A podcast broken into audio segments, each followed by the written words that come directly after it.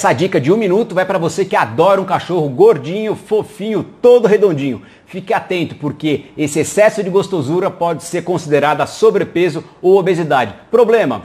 Vai acarretar problemas de saúde que vão interferir na longevidade do seu cão. Problemas de coração, problemas de pele, problemas de articulação, uma dificuldade maior, uma recuperação pós-cirúrgica e você não quer isso. Veja só, 10% acima do peso ideal já é considerado sobrepeso, 20% já é considerado obesidade. Então vamos lá, o cachorrinho deveria ter 10 quilos, ele tem 11 sobrepeso. Se ele tem 12, obeso, 2 quilinhos a mais, obeso. Então assim, muito mais importante do que ter um cachorro que viva muito, que é isso que você quer, você quer um cachorro que viva bem. Então olhe para o seu cão e você tem que ter a percepção que ele é magro. Isso mesmo, porque para nossa percepção o que é magreza é significa bem-estar para o cão. Então é isso aí, olhe para o seu cão agora, tá magrinho, vai no caminho. Tá gordinho, vamos baixar o peso dele. É isso aí. Dica minuto para você.